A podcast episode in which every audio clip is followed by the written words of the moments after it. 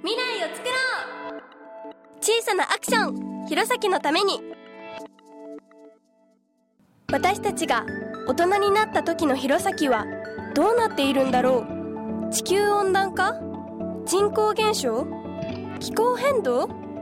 漢字ばかりでわからない。急に降ってくる大雨は怖いし地球がなんか変わってきている？私たちが今何かをすることで何かが変わる。でも一体何をどうすればいいのだろう。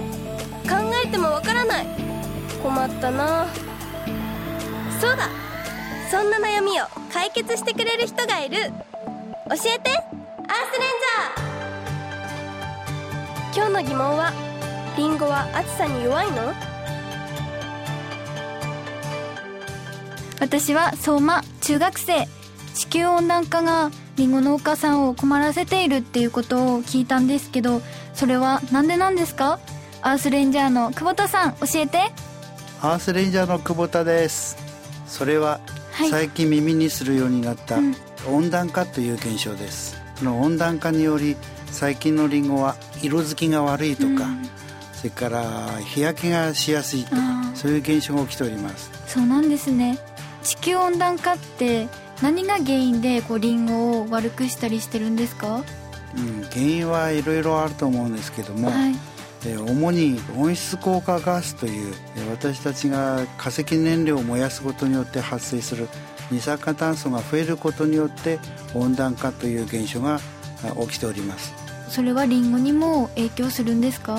それは大いにありますね、えー温高温になることによって色づきが悪いっていうだけではなくって酸性雨を引き起こす原因にもなっていますので、はい。土壌の酸性化を引き起こします、うん。そうするとリンゴの根植物の根がえー弱ってしまいますからそういったところへアルカリ性のものを投入するだとかして、青森県産のホタテ貝の粉末を、うん混ぜてやるだとか、はい。天狼性貝を注入するだとかいうことの対策は取っております、あの人間もあの植物もなんか二酸化炭素が必要なんですけど必要以上にあるとなんかどんなことに影響してくるんですか？うん。影響というと非常に難しいんですけども、はい。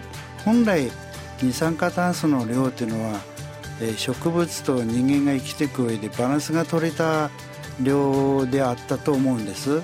その CO2 は、えー大気の温度を上昇させる傾向がありますので、うん。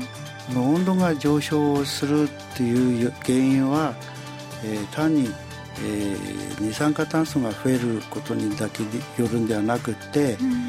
異常気象とか気候変動という言葉が最近使われるようになっていますけども、みんな絡み合って気候の上昇というものを招いていると思いますので、違いに CO2 の増加だけと。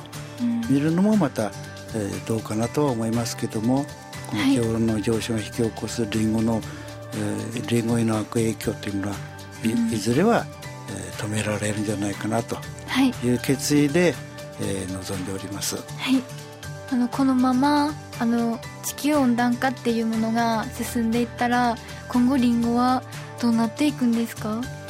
おーなかなかびっくりする質問ですね、えーそれは農家りんご農家にとっても非常に深刻な問題なんです。はい。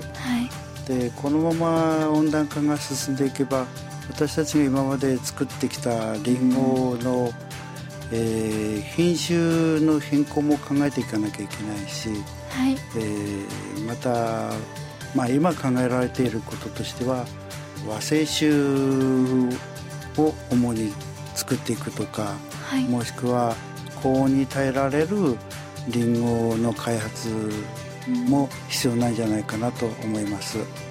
今年はすごい暑いなって感じるんですけどそれはあのリンゴとかにも影響したりするんですか？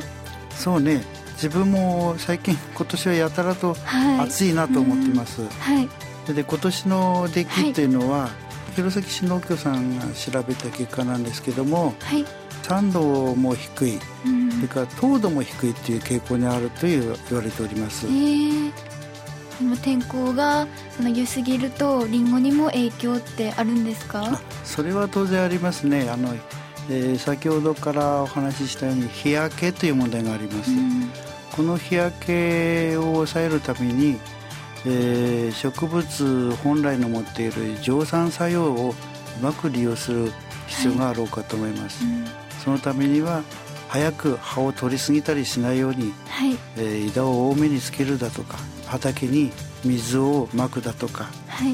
えー、多少の湿気を持たせるだとか、うん、適度に草刈りを申して、はい、草からの蒸散作用とかいうものも利用した方が、り、うん。ごの焼けを抑える一つのコツかなと思って、はい、まあ、人間も汗をかくということは人間の肌を守るために汗をかくんであってこれも一つの蒸散作用ですよね。うん。まあ、これをそのことを考えれば、はい、リンゴも同じだと思います、うん、私たちはリンゴ農家さんを応援するアイドルグループとして活動してるんですけど私は普段からリンゴ栽培についてあまり詳しくこう考えたことがなかったんですけど今私たちがなんかお手伝いできることってあったりするんですか？一般家庭と家庭生活の中では食べ残しをしないだとか、はい、ゴミを出さない生活をしてもらえればいいかなと思います、そのゴミをあの増やさないためになんか少しずつ私たちができることとかってありますか？身近にできることとかあったりしますか？な私たちが買い物に行けば、はい、一緒にゴミも買ってるような感じですよね。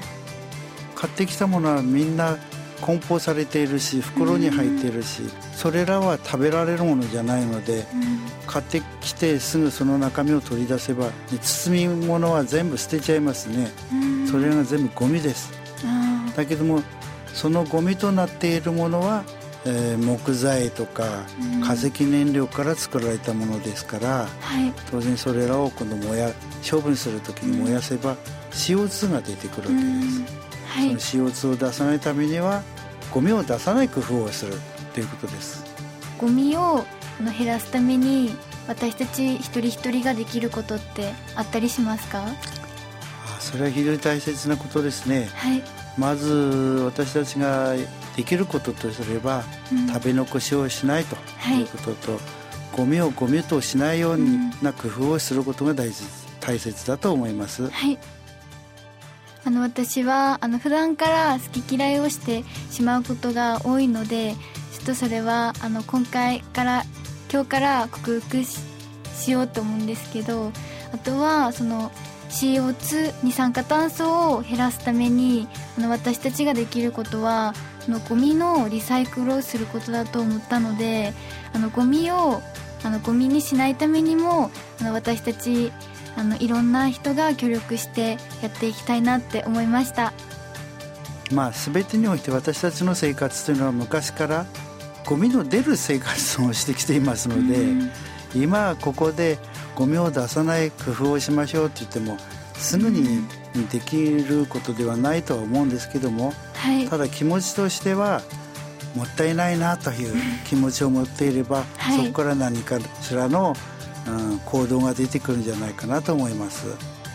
えー、今日のテーマと一番大事なことはね、はい、合言葉はもったいないじゃないかなと思いますよ。はい。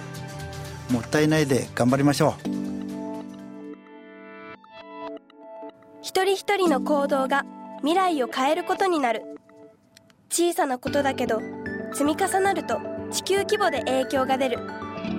今私たちがやらなければいけないそして皆さんも Cool Choice Action Card 普段の暮らしでできる気候変動対策の切り札クールチョイスアクションカード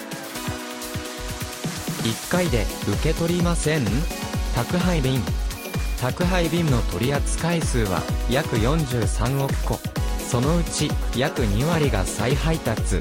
再配達のトラックから排出される CO2 の量は年間でおよそ42万トン。